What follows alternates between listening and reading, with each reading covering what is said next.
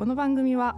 日々のニュースをテーマに記者がゆったり語り合う雑談会です。お相手は望月成美と奥田光と飯島啓二です。毎週金曜日にお送りします。通学や通勤中家事をしながら眠る前の BGM にでも使っていただければ嬉しいです。それではお聞きください。前回の続きからお送りします。はいじゃあ次もちょっと優しい話題をやっていきましょう、うん。優しい話題のもう一個がこれもまたなるちゃんがいい記事を見つけてくれたんですけど紹介してもらっていいですか？はい。これはですねあのタイトル「5秒が変えた心と景色。駅の停車時間延長ソフトなバリアフリー」という記事なんですが、うん。これまさにさっき飯島君言ってたタイパの逆だよね。タイムパフォーマンスの多分逆の,、あの視点でえ書かれた記事かなというふうに思うんですが、うん。えっと、これ電車の停車時間についての、えっと、で、えー停車時間についてまず書かれてるんですが、うん。えっと、この記事に出てくる方は、えー電動車椅子で普段、あの移動されてる方なんですけど、えーいつもは、えーお仕事行く時に使われるんですが、えー利用するのは午前9時台にあの電車を使っていたという方なんですけど、で、大体、あの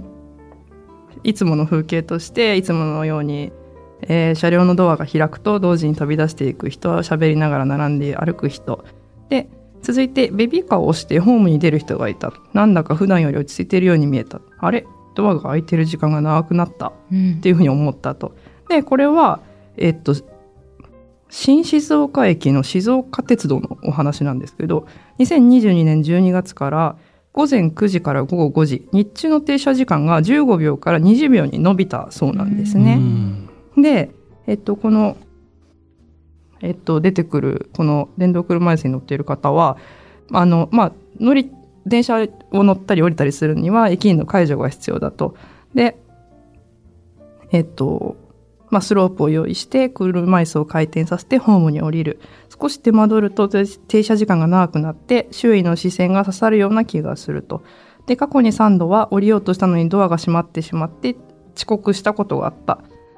で20秒の停車時間は、えっと、この方の条項には足りないけれども周囲にはゆとりが生まれたように感じたというふうな、えー記事なんですけど、うんまあえっとこの静岡鉄道が停車時間を延長するのは2011年以来かな？うんでこれこの時は13秒から15秒だから2秒伸ばしたんだよね。さらに今回5秒そう伸びたの、ね、そういうことだね。でそのなぜかというと、まあ、やっぱり高齢化が進んで足腰が弱ったお客さんが増えて乗降に時間がかかるようになっていた。で、えっと停車時間の延長っていうのはソフトなバリアフリー策として浮上したということなんですね。うん。で、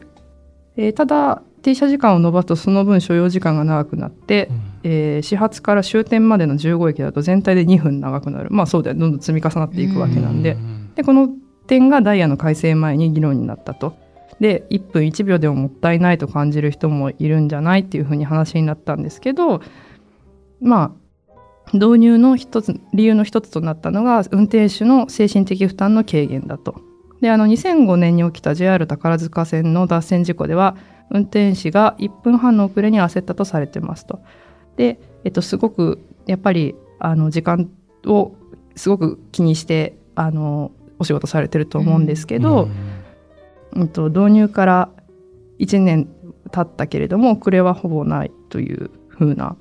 ことで、えっと、この静岡鉄道の運転士の方は以前は焦ると扉を閉めたくなっていた。今は走らなくていいですよ。ゆっくりでと声をかける余裕が生まれたというふうに明かしています。ということでまあ結構1分1秒ってなかなかなんかねあのもったいないっていうふうに感じる人もいるんだけれどそれのそれその1分1秒で少し楽楽になる人がいるっていう風なあの記事だなというふうに思って紹介しました。いやでも全然私この扉のさ開いてる時間なんて正直気にしたことなかったから、ねあこの5秒伸びただけって思うけど、それでだいぶ助かる人も中にはいるんだなっていうのがちょっと、ああ、なんか見えてない風景だったなって思います、ね。いや、そうなんだよね。で、これもう一個、あの、事案というか、ゆっくりでいいよっていうのの、うん、あの、事例の紹介なんですけど、えっ、ー、と、高齢な、これは買い物の、えっ、ー、と、スーパーとか多分コンビニの買い物のシーンなんですが、うん、えー、高齢の男性が背中を曲げて財布から一つ一つ小銭を取り出しているところにゆっくりでいいですよ焦らないでくださいねっていうふうにレジに立つ従業員が声をかけると、えー、表情を緩めてゆっくりとあの小銭を数えていたと。でお客様のペースに合わせて対応しますとこんな風に呼びかけているえー、スーパーがあるらしくってこれは福岡県の行橋市というところで、えー、夢タウン南行橋市のスローレジという取り組みがあると。で、えー、っとこのこういうふうにあのお客様のペースに合わせて対応するよっていうふうな声掛けをしつつ生産後には、えー、っとその買い物かごをね袋詰めする台に運んだりとかっていうふうにして取り組みをしていると。うん、で、えーと、会計がこの高齢の男性の方の場合は会計が終わるまで5分近くと。で後ろには3人のお客さんが並んでいますと。で隣の数台のセルフレジは空いていると。でこの取材をした記者が、まあ、その並んでた女性にこのセルフレジ空いてますよっていうふうに進めてみたところ、うん、使い方がよくわからないしそんなに急いでないしここが楽なんですっていうふうにあの答えられたということででこのスローレジの導入っていうのは地域のお客さんからのアイデアだったと。レジの決済が複雑で焦りと不安で買い物に行けないっていうようなあのお客さんの声があったようなんですけどこの声を受けて、えー、ゆっくりあの買い物していいですよっていうスローレジの取り組みを始めたそうですという記事ですね。うん、うん、いやこういう取り組みあるの初めて知った。私も。そうで結局このスローレジはやっぱり時代に逆行するんじゃないかっていう懸念もあったんだけども高齢のお客さんが多いこお客さんも多いことから、えー、2020年7月月2回午後2時間という設定で、えー、実証運用が始まったと。で なんて言えばいいのかないろんな取り組みをして いろんな取り組みをしてあ、でもいろんな取り組みの中にさ、その導入を機に従業員の半数余りの人が、なんか認知症サポーター、ごめんごめん。養成講座を受講した。えっと、これ、へえって思ったな。そうだね。ねえ。そうか、ごめん。導入を機に従業員半数超の約60人が認知症サポーター養成講座を実行したと。いうことで、えー、店にはレジの通過数の目標があると。1分あたり0.73人というふうななんか目標があるそうなんですよね。レジの通過数目標なんてあるんですね。ね。ね。でスローレジの場合は実績値で0.57人ということで1時間あたりでさばせるさばける数20人の差がある。にもかかわらず店では2022年2022年1月にスローレジを常設にすることに決めた。ということで、利用者が多くその集客効果で店の売り上げは1割余り上がったということで。うん。であのご近所で、えー、利用されている方はレジで顔なじみの従業員と談笑するのも楽しみだということでおっしゃっていましてね。なんかなかなかうん、なんか本当いわゆるタイムパフォーマンスとかと全く逆ベクトルと言ってもいいのかなというふうに思うんだけどそうした取り組みがあるんだなというのは私この記事で初めて知りましたね。うん、いや私とかはもうなるべく早くレジをいかに早く済ますかっていうなんか戦いをいつもしてるから、そうなんだよね。それがなんでなのかなと思って。確かにね。なんでそんな急いでんだろうって私自分でこの記事読んで思ったんだよね。いや急いでますよね。なんでかね。なんだろうね。なんか無駄な時間を少しでも減らしたいみたいな謎のいやなんか正直本当恥ずかしいですけどこれ読んで僕小銭コンビニで前の人が小銭数えたら多分僕今イライラしてる自分っているんですごいそれ良くないことだなって今正直思いましたね。いやそうなんだよね。私も実家に帰った時にあのコンビニ行ったら結構高齢者の方が前であの生産を結構ゆっくりしてて、そういう時にもやっぱりねちょっとうんってちょっと思っちゃったりするんだよね。で、なんでかなっていうのをやっぱその時に考えてその時は私は後に予定があったから、早くお会計済ませて行きたいって思ったんだけどその早くの予定もそんなに大事かみたいな なんか今思えばみたいな。なんでそんなに急ぎたいんだろう私はっていうのをこの記事読んですごくなんか反省したんですよね。反省っていうか、うん、反省だな。うん、でもここのさスーパーのまあなんていうかいいところというか効率的なところはこのスローレジもあるしあの隣のセルフレジもあるから、うんうん、早く行きたい人とのんびり接客された人でこうちゃんとこう選べるっていうのがね素晴らしいよね。そうなんだよね。うん、いやレジもそうですし僕今日朝割と早めに会社来たんですけど、うん、まあ駆け込みは絶対しないですけど、ね、まあ一本早く行けるなら一本行こうとか思ってるんで。うんなんでそんなに急いでいるんだろう。遅刻するとかではないんでしょ別に。あ今日は遅刻しそうでした。まあ確かにそれはちょっと急いじゃうな。今日はちょっとギリギリ、はい、夕刊編集に。いやでもにしても普段から結構うんなんか急いではいると思うんですよね。なんでだろう。うん。余裕ないな。ね。えそう。で私はなんか考えたところ例えば電車とかもなんでいつも、うん、あできればこれ乗りたいって言って焦ってんだろうって思ったら、私の場合はギリギリまで寝てるからなんですよね。完全に自分のせいだから。もうちょあと10分あと15分早く起きればあのいいのよっていう。いやでもわかる。ギリギリを攻める気持ちわかるわ。結局私の場合睡眠時間の確認のせいでいつも焦ってんだっていうのを あの思ったんだけどそれはもう本当にあと10分15分早く起きればいい話だからそうっすね。寝てたいしななんかちょっと巻きたいんですよね。なんかちょっと得したいのかな精神的に。得ね。得をしたいんですか？なんか駅に着いて、うん、次6分後だったらなんか、うん、いやそれよりちょっと走って1本前のやつに乗れたらなんかその5分か6分得した気分になるんですかねなんか。なのかな。なんかそうしちゃうのかな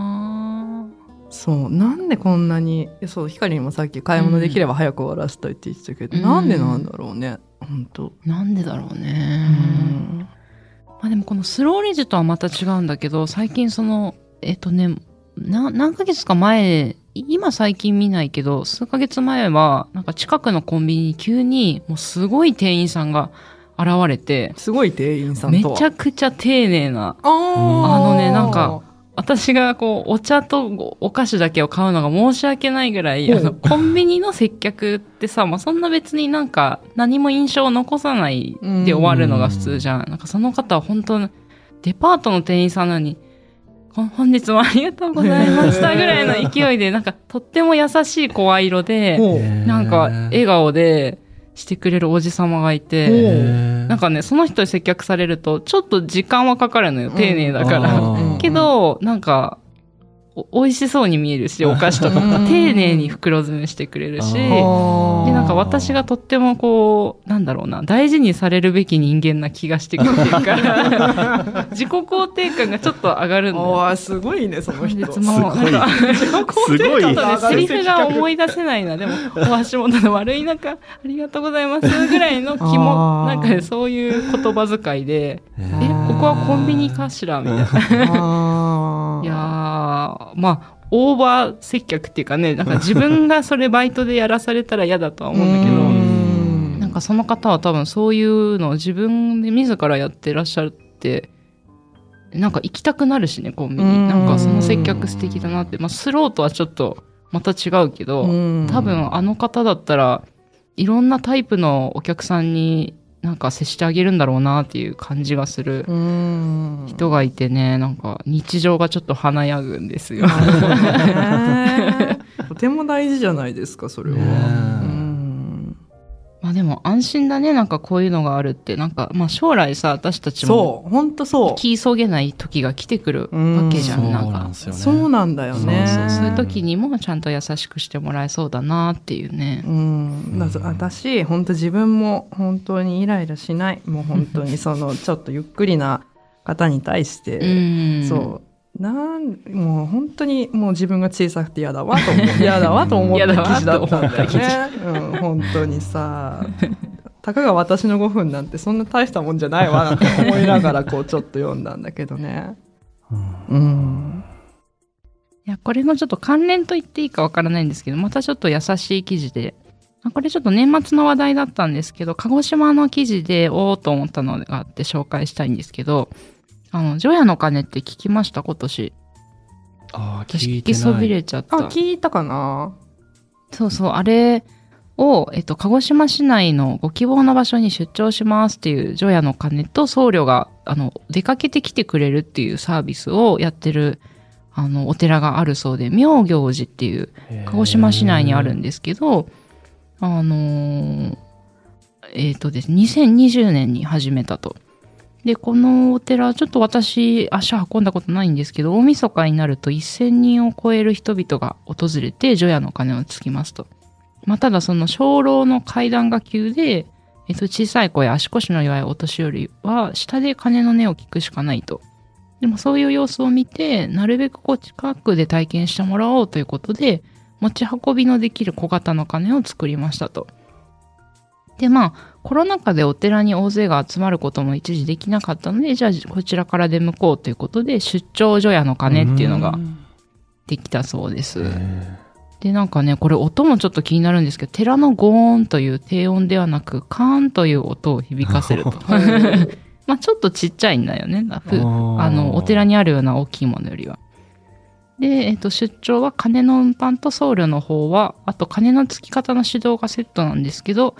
金の貸し出しだけもできます。で、無料ですということで、えっ、ー、と、まあ、1年目は13箇所に出張して、去年は17箇所で出張貸し出しました。で、病院とか介護施設、あと保育園とか学習塾とか、えー、金のない寺院などいろんなところに出かけましたということで、あの、グループホームにも、あの、出かけたそうなんですけど、えっ、ー、と、まあ、そこで、えっ、ー、と、そこの院長さんがおっしゃってるのは、えー、入院患者さんとかグループホームの人たちは外出もままならず、年を取ったからと諦めが当たり前になりがちですと。ジアの鐘をつくことで、元気だった頃のように一年の節目や季節感を感じてもらえると。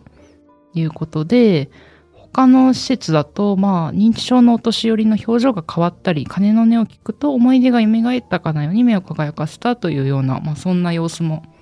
あったらしくって、なんかこの金が出かけていくっていうのはちょっと私想像もしてなかったサービスで、確かに。あでもいいなと思ってこれもまたね。面白い。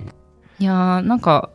元気なうちは確かにわざわざ寒空のもと行ってまあ行くこと自体がちょっと楽しいみたいなのもあるけど、うん、ねいずれ行けなくなったりとか、まあ、あるいは私とかこの間ぎっくり腰してもう本当に外出れないっていう日々を過ごしたことがあるので、うん、来てくれるって最高だなというのがね、うん、あの、なんか、これもまあ、いろいろな人をこう、なんて言うんだろうな、普段からお寺の中でちゃんとこう、目配せしてるからできたサービスだなと。ね、同じ風景見てても私とかだと気づかないかもしれないけど、んなんかとっても素敵だし、私の出身の鹿児島でこういうことが行われてて、嬉しいなって思いました。低音じゃなくちょっと高音ってのも聞いてみたい気もしますね。よね やっぱサイズ感が違うからなんかこうでかい楽器と小さい楽器みたいなこう高音になるんですかねなんか。ねすコロナ禍で集まることできなくなりそれならこちらから出向こうってなんかもうウーバーイーツみたいな感じで コロナ禍で行けないからこっちから行こうみたいなすごい始まりですね。ねそうだよね。しかもその本当階段が急でっていうのを見ていて、じゃあ持ち運べるようにしちゃおうっていうそのね発想力もすごいよね。ね素晴らしい。うん、すごい。いいですね。うん。ついてみたいですね、これ。